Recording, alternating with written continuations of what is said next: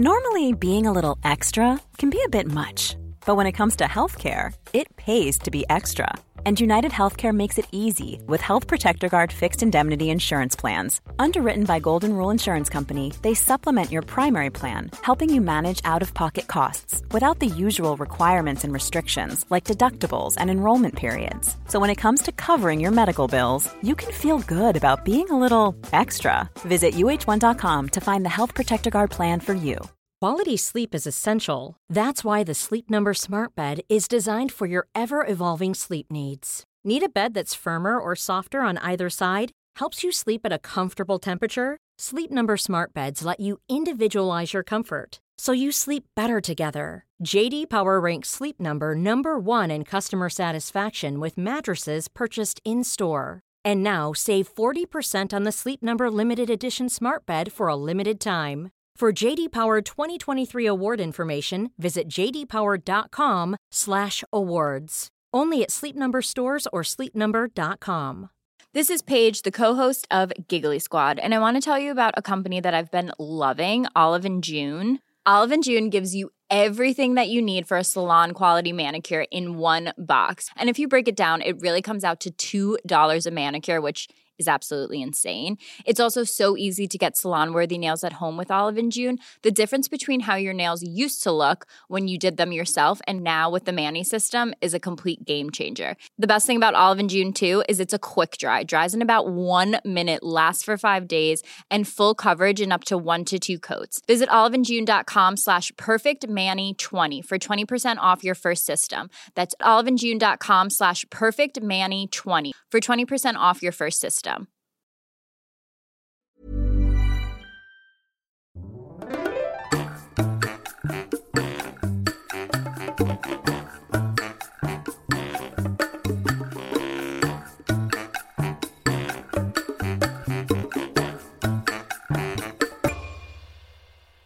Hola, ¿qué tal? Esto es How to Spanish Podcast. Yo soy David. Y yo soy Ana. Y en este episodio vamos a continuar con la súper interesantísima historia de los aztecas. Wow, muchos adjetivos. This podcast is made possible thanks to our Patreon family. Some of the benefits include a PDF with grammar bits and vocabulary, as well as full videos and a transcript. If you want to join our Patreon family, just go to patreon.com slash howtospanishpodcast. Tenemos dos shoutouts. Estamos muy felices de dos patrones nuevos, que son Jennifer Y Karen, muchas gracias y bienvenidas. Hola, estamos muy emocionados de hacer la parte 2 de este episodio porque para ustedes fue muy interesante. También para nosotros lo fue porque es parte de nuestra historia y es algo muy muy importante y sobre todo, como van a ver en este episodio, es como una novela de acción, traición Sí. y podría ser una historia de Hollywood muy taquillera. Vamos a recapitular un poco de lo que hablamos en el episodio que fue la parte 1 de los aztecas. Pues vimos en ese episodio que en menos de 100 años o aproximadamente en 100 años, los aztecas lograron conquistar un gran territorio, lograron cambiar el orden político. Recordemos que los aztecas eran nómadas, quiere decir que viajaban de un lugar a otro. Y después de muchas cosas interesantes, ellos llegaron a una pequeña isla en el medio del lago de Texcoco. Y de allí ellos construyeron una ciudad enorme y lograron conquistar a la mayoría de los pueblos que estaban alrededor de ellos y les pedían tributos. Los aztecas se convirtieron en un pueblo muy poderoso y además eran un pueblo guerrero y muy sanguinario. Tenían muchísimos rituales en donde asesinaban a las víctimas, ya sea de su propio pueblo o de los otros pueblos. Exactamente. Y también recuerden que fueron unos personajes muy importantes en la ciencia o la tecnología que ocurrió en todo ese tiempo. Recuerden que hablamos que hicieron acueductos, y que tenían sistemas de sembradío en el agua, eh, tenían como casas en el agua, entonces era una tecnología muy interesante para ese entonces. Así que si no escucharon ese episodio, escúchenlo y después escuchen este porque es el final de los aztecas. Exacto. Y bueno, vamos a lo que sigue dentro de la historia. La vez pasada nos quedamos con que Moctezuma II era el emperador de los aztecas alrededor del año 1519 Y este año fue muy importante porque en ese año llegó Hernán Cortés a las costas de lo que ahora es Veracruz. Y bueno, cuando llegó a Veracruz, a San Juan de Ulúa, había una leyenda que decía que Quetzalcoatl, que, que- era el dios de los aztecas, exactamente, había salido hacia el occidente, es decir, hacia donde sale el sol, y que un día iba a regresar por ese medio. Si ustedes ubican un poco el mapa de México, Veracruz está junta- justamente en el occidente, por lo tanto iba a llegar por esa zona. Esto fue muy importante, porque recordemos que Moctezuma II era un emperador sumamente supersticioso. Para él las leyendas, los presagios, todo eso eran un motivador para sus acciones. Y entonces él conocía esta leyenda. Él sabía que Quetzalcoatl iba a volver por San Juan de Ulúa. Y bueno, eh, dio la casualidad o no sé cómo llamarlo, pero Hernán Cortés y sus tropas llegaron justamente por ese lugar. Y bueno, imaginémonos la escena un poco. Los indígenas, piel oscura, cabello oscuro, etc., encuentran a los españoles, personas que eran de tez más blanca, más clara, cabello más claro, diferentes rasgos, personas que nunca habían visto en la vida.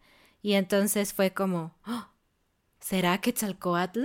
Exacto, es, oh, es muy diferente a nosotros. Y llegaron en unas especies de cosas extrañas que flotan sobre el agua, pero son muy grandes, son como castillos o casas. Entonces ellos dijeron, wow, eso tiene que ser como divino o algo por el estilo. Se dice que Hernán Cortés era un hombre muy ambicioso y también muy inteligente, y cuando él se dio cuenta de que el pueblo o el lugar a donde él había llegado estaba gobernado por una persona muy supersticiosa, él aprovechó esta oportunidad y supo que podría llegar fácilmente a la capital, a México Tenochtitlan, y hablar con este supuesto gobernador y quizás convencerlo de que él era Quetzalcoatl o por lo menos de que él podía tomar el poder de ese lugar. Así es. Y bueno, siguiendo un poco con el movimiento en la historia, cuando Moctezuma se enteró que Cortés estaba en las costas, genuinamente pensó que podía ser Quetzalcoatl. Entonces mandó emisarios a preguntar si era él. Un poco extraño, ¿no? No le preguntas a alguien, oye, ¿tú eres? ¿Tú eres Dios? Exacto. Entonces, ahí fue cuando lo que comentaba Ana, Cortés se dio cuenta que era muy fácil o posiblemente iba a ser fácil conquistar esa parte de lo que ahora es México. ¿Y cómo sabemos que Hernán Cortés era ambicioso? Pues lo primero que hizo cuando llegó a este puerto fue quemar sus naves. De hecho, esto significa que él quemó sus barcos. Naves es otra palabra para barcos o navíos. ¿Y por qué hizo esto? Pues porque de esa manera sus soldados no podrían regresar a España. Era o conquistar o morir y no volver jamás. Exacto, y se dice que no solo era ambicioso hacia la corona de España, sino él era ambicioso para él mismo. Entonces, no se sabe a ciencia cierta, obviamente hay teorías de lo que pasaba por su mente, pero se dice que él quería hacer como su propio reino, ¿no? Como volverse el gran emperador, el gran rey ahora de lo que iba a ser Nueva España. Entonces, decidió que iba a evitar que la gente se fuera a España y por lo tanto contar que había grandes riquezas en México y que él podía quedarse con todo eso, ¿no? Entonces, obviamente se sabe también que parte de su tripulación estaba en contra, pero otra parte dijo, sí, nosotros solo somos marineros, con esto nos podemos hacer millonarios, ¿no? O muy ricos. Y como pueden ver en el mapa que vamos a poner en el video y en el PDF, Veracruz está en la costa y lo que era México Tenochtitlan, que ahora es Ciudad de México, está en el centro del país. Por lo tanto, si Cortés quería conquistar, él necesitaba llegar hasta Tenochtitlan. Entonces él comenzó a avanzar por el territorio, y él no podría haberlo hecho sin una pieza clave, la Malinche. Bueno, la Malinche es un personaje tan interesante y tan importante aún en nuestros días que da para hablar muchísimo de ella, pero solo les diremos por la hora cuál fue la función de la Malinche. Esta mujer podía hablar varios idiomas de los idiomas indígenas que se hablaban en esa región y ella fue la intérprete y la vocera de Hernán Cortés. Así es como él pudo comunicarse con los pueblos por los que él iba pasando. Así que en un episodio futuro vamos a hablar sobre la Malinche. Pero bueno, sigamos con Hernán Cortés. Así es. Y bueno, ¿qué fue de las grandes ventajas que tuvo Cortés o la tripulación española al llegar a México? Es una pregunta interesante. De hecho, los historiadores tienen muchas teorías al respecto. Porque, por supuesto, tenían armas de fuego, cosas que los aztecas no tenían. Claro, y también tenían espadas eh, muy grandes que tampoco los aztecas tenían. Los aztecas normalmente se defendían con piedras preciosas, como lo dijimos en el episodio anterior. Con lanzas de obsidiana y su vestimenta de guerreros estaba hecha de algodón, no de metal. Y pues la otra ventaja es que, como dijimos, los aztecas eran tiranos tenían a todos los pueblos como sus tributarios, es decir, muchos pueblos tenían que darles tributos, productos, etcétera, pero también personas para sus sacrificios. Así que el resto de los pueblos estaba un poco cansado, estaban un poco cansados de los aztecas. Esto fue una gran ventaja para Hernán Cortés, puesto que en los pueblos a los que él llegaba, él iba diciendo yo voy a liberarte de la tiranía de los aztecas, únete a mi ejército y juntos vamos a derrotarlo. Exactamente. Y la primera parada fue en Zempoala, que era la capital del reino Totonaca. Este pueblo, como dijo Ana, era uno de los que pagaban tributo a los aztecas. Y, claro, ofreció Cortés liberarlos de ese reinado. Y bueno, esta primera conquista de los totonacas fue muy importante. ¿Por qué? Porque los soldados españoles solo eran 600. ¿600? Wow. Cuando pienso en la conquista española me imagino muchísimos españoles llegando a América, pero solo 600. Sí, no eran muchos hombres realmente. Y los totonacas aportaron 1300 hombres más, entonces duplicaron, triplicaron realmente el número total de los soldados. Fue muy importante que hubiera indígenas que no estaban a favor de lo que estaban haciendo los aztecas. ¿Y cuál fue la siguiente parada? La siguiente parada fue Cholula. Está en Puebla. Y lo que sucedió en este lugar fue un poco trágico. Sí, de hecho, a diferencia de los que ya mencionamos, los de Cholula presentaron un poco de resistencia, y por decir un poco fue bastante. La realidad es que hubo una masacre en donde se asesinaron no solo a los guerreros, sino a muchos civiles. A la fecha se han encontrado muchos cuerpos en algunas de las zonas arqueológicas de esos lugares. Incluyendo niños, mujeres y hombres. Entonces fue una terrible masacre. Imaginen a los aztecas escuchando esto. Una masacre, personas extranjeras que tal vez son enviados de Quetzalcoatl. Yo creo que Moctezuma estaba nervioso. Y ya para este momento, estando muy cerca de México Tenochtitlan, el ejército español tenía entre 10.000 y 20.000 hombres. Wow. Sí, 550 soldados específicamente, 16 caballos, 10 cañones y 13 arcabuces. Los arcabuces es un tipo de arma. Es como un tipo de escopeta muy muy antigua que tenían que poner la pólvora manualmente, poner las balas, sellar el arma y disparar. Todo esto hacía que fuera un proceso muy lento, muy tardado.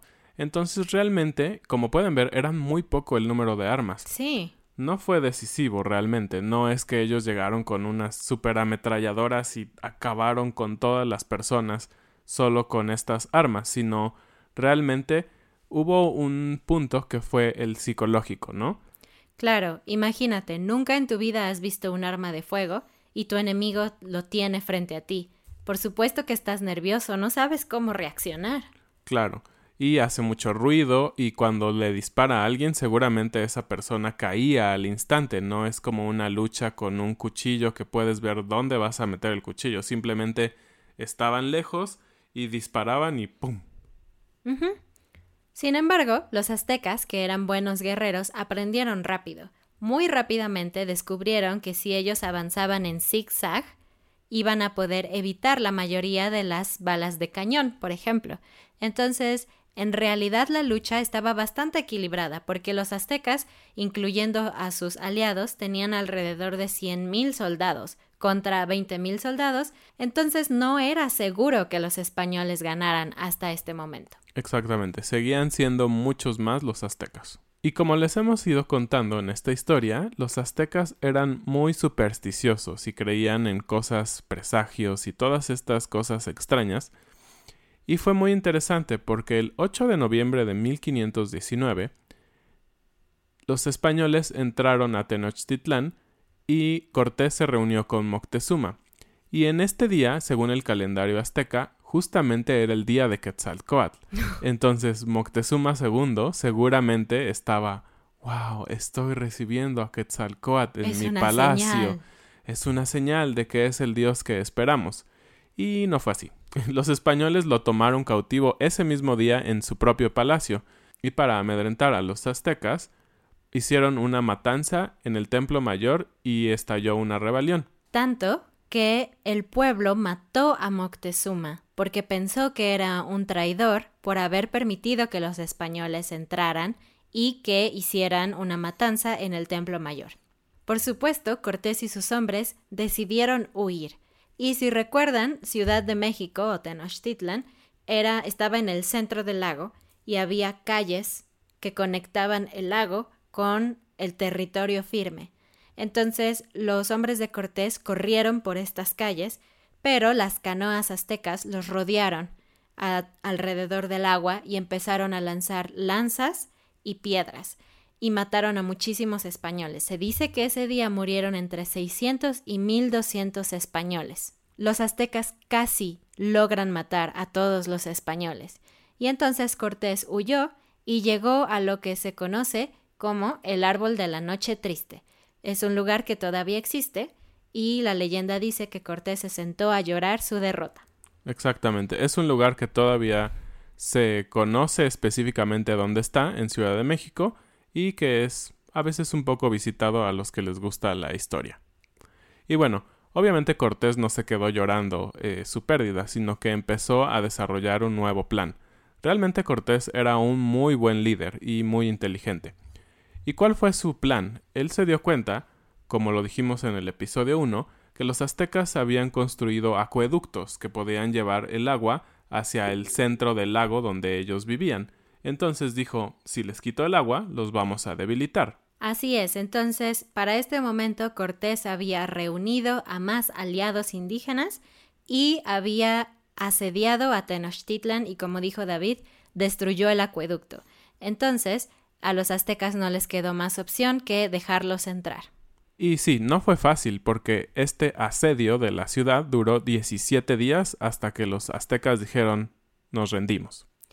Además de esto, con la llegada de los españoles, llegaron enfermedades nuevas a México y en este momento había también una epidemia de viruela, lo cual complicó muchísimo las cosas porque estás asediado, no tienes agua, estás enfermo, por supuesto que no vas a ganar. Exactamente. Esta epidemia de viruela realmente llevó más vidas que las propias guerras. Los estadistas creen que al principio de 1519, es decir, antes de que llegara Cortés, había 25 millones de personas en Mesoamérica, pero en 10 años se redujo a 17 millones y en 40 años a solo 3 millones. ¡Wow! Muchísima gente murió. Después de Moctezuma se eligió a un nuevo gobernante, Cuauhtémoc, y él duró vivo tres años y después los españoles lo mataron. Pero así fue como los españoles lograron conquistar a los aztecas, a los grandes guerreros que nadie había podido conquistar. En realidad fue una mezcla de suerte, de presagios, de superstición, de coincidencias en las fechas, de armas, muchas cosas, ¿no? Y de enfermedades. Y bueno, también algo importante es que España, como estaba auspiciado por los reyes católicos, construyeron nuevos templos. La idea era convertir a los indígenas a la religión católica y entonces lo que era Tenochtitlán se convirtió en la capital de la Nueva España y predominaron los templos católicos sobre los templos antiguos de los aztecas. Y algo muy interesante que aprendimos mientras estábamos estudiando esto, algo que nunca nos enseñaron en la escuela, fue que Hernán Cortés tenía la costumbre de permitir que los gobernantes indígenas mantuvieran un poquito de poder. Y bueno, un poquito, en realidad yo creo que mucho poder, porque los descendientes de Moctezuma siguieron siendo importantes, no solamente en México, también en España. Sí, y de hecho, esta estrategia de Cortés es muy importante porque le permitía mantener a la gente de cierta manera tranquila. Si la gente, los indígenas, veían solo españoles enfrente, seguramente en algún momento se iban a levantar en armas, iban a estar muy enojados, pero si veían por ahí algunos indígenas que seguían en el poder, se sentían un poco más tranquilas. Y bueno, estos personajes que comenta Ana son muy interesantes, porque la descendencia, por ejemplo, de Moctezuma, ahora es parte de la familia real de España. ¿Cómo fue todo esto? Es demasiado extraño. Hay condesas y duquesas y no sé qué que son descendientes de Moctezuma. Todavía están vivas hoy. Hay una parte que se quedó en México y una parte que pertenece a la nobleza española y bueno, tú los miras y no se ven muy indígenas, que digamos. Obviamente ha habido mucha mezcla, pero wow, hay todavía descendientes del gran emperador Moctezuma como parte del reino de España. No, no puedo entender eso. Sí, es muy extraño. Y esto pasó así. Muy rápidamente les vamos a contar. Una hija de Moctezuma, que la llamaron Isabel de Moctezuma, fue raptada o robada por Cortés y la trasladó a España. Entonces Hernán Cortés tuvo un hijo con ella y aparte ella tuvo otros tres maridos y muchos hijos. Bueno, la historia es un poco complicada y como una novela de amor, pero esta señora fue muy importante porque ahora Isabel de Moctezuma se convirtió en la condesa de Miravalle. Sí, le dieron parte de terrenos o títulos de la corona española y estos son los condes a los que menciona hoy en día Ana. Ellos siguen formando parte de la corona o de la realeza de España y es muy conocido que el origen de ellos es de los aztecas. Es muy interesante. Y bueno, con esto cerramos esta parte de la historia muy importante. ¿Ustedes qué piensan? ¿Realmente los españoles ganaron por sus fuerzas? ¿O fue porque los indígenas estaban hartos de otros indígenas? Díganos en los comentarios. Para mí, Creo que realmente los indígenas conquistaron a los indígenas, simplemente los españoles aprovecharon las oportunidades. Es lo que pasa muchas veces, incluso ahora. Y no podemos terminar sin decir la frase del día. Y la frase del día ya la mencioné al principio. Yo dije que Hernán Cortés quemó las naves. Y esa es una frase que usamos ahora también, quemar las naves. Sí, es una frase histórica, tal cual como lo aprendimos hoy, pero lo que quiere decir es... Cuando haces algo que no te permite dar marcha atrás, algo que no te permite arrepentirte y tienes que seguir adelante con tu plan. Eso es quemar las naves. Es muy similar a una expresión en inglés que es quemar los puentes, si saben a lo que me refiero. Pues esto fue todo. Nos vemos la próxima vez. Recuerden de suscribirse al canal de YouTube Síganos escuchando en todas las plataformas y si quieren ver la transcripción interactiva de este episodio, pueden hacerlo en Patreon. Adiós. Adiós.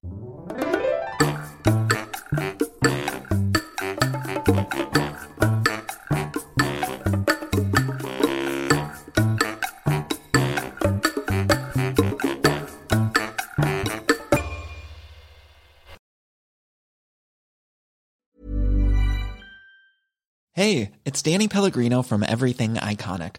Ready to upgrade your style game without blowing your budget? Check out Quince. They've got all the good stuff shirts and polos, activewear, and fine leather goods, all at 50 to 80% less than other high end brands. And the best part? They're all about safe, ethical, and responsible manufacturing. Get that luxury vibe without the luxury price tag. Hit up quince.com slash upgrade for free shipping and 365 day returns on your next order. That's quince.com slash upgrade. Normally, being a little extra can be a bit much, but when it comes to healthcare, it pays to be extra. And United Healthcare makes it easy with Health Protector Guard fixed indemnity insurance plans. Underwritten by Golden Rule Insurance Company, they supplement your primary plan, helping you manage out of pocket costs without the usual requirements and restrictions like deductibles and enrollment periods. So when it comes to covering your medical bills, you can feel good about being a little extra. Visit uh1.com to find the Health Protector Guard plan for you. Mom deserves the best, and there's no better place to shop for Mother's Day than Whole Foods Market. They're your destination for unbeatable savings, from premium gifts to show-stopping flowers and irresistible desserts. Start by saving 33% with Prime on all body care and candles. Then get a 15-stem bunch of tulips for just $9.99 each with Prime. Round out Mom's menu with festive rosé, irresistible berry chantilly cake, and more special treats. Come celebrate Mother's Day at Whole Foods Market.